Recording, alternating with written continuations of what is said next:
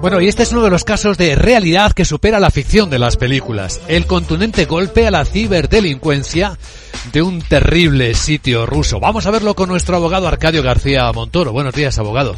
Buenos días, Luis Vicente. ¿De qué hablamos? Pues si tenemos que hablar de, de Hydra.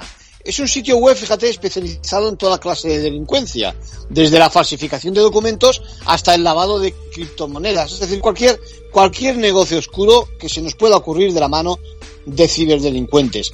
Bueno, la combinación de las autoridades alemanas y estadounidenses ha procedido a incautar sus servidores y un total de 23 millones de euros en bitcoins.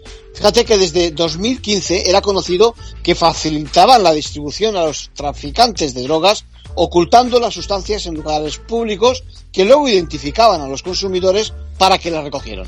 No es una película de James Bond, estamos hablando de algo real. ¿Cómo se ha logrado este éxito policial?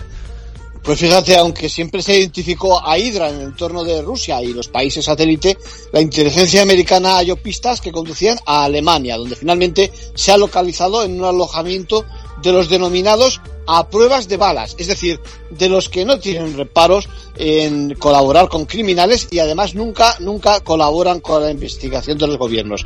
Pero fíjate, atención a las dimensiones del negocio delictivo.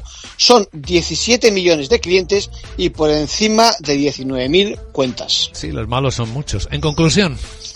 Bueno, pues este tipo de operaciones no suele dar con los responsables ni tampoco acabar con el delito en sí, porque se buscan otras plataformas. Pero sin duda se trata de un éxito en un escenario tan complejo como es la llamada red oscura o dark web. Gracias, abogado.